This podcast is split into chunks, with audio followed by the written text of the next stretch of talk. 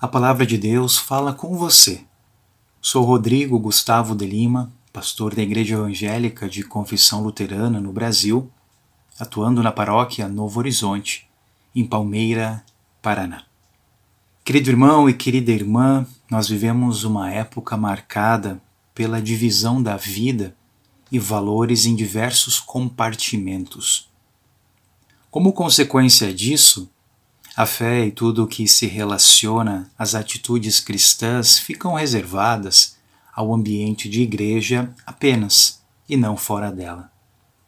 Em outras palavras, damos a Deus o que nos parece ser de Deus, uma, duas horas por semana, e damos ao mundo todo o restante de nosso tempo. Parece ser certo separar o que é espiritual do que é material, alma, corpo, culto a Deus e vida diária que levamos.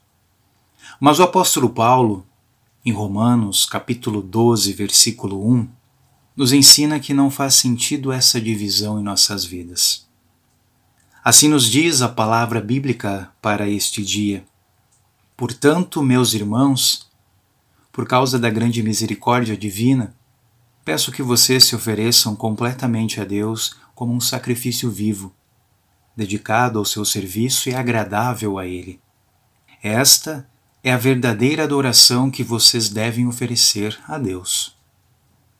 Ou seja, o culto a Deus não é e não deveria ser nenhum sacrifício que fazemos, mas sim uma oferta que faz sentido.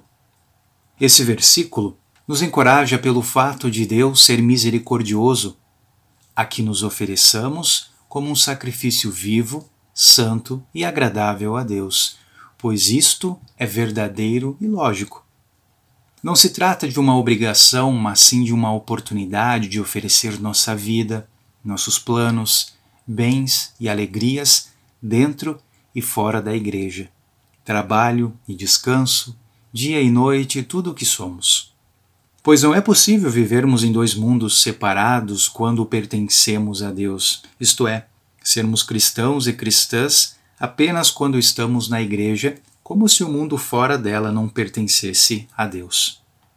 Vivermos em comunhão dentro de nossas famílias, comunidades, sociedade é uma oportunidade de crescermos juntos, juntas na fé, na esperança e no amor, dos quais o mundo é tão carente. Se vencermos as divisões e nos dedicarmos integralmente à vontade de Deus, nosso modo de ser e agir serão transformados em tudo o que agrada a Deus.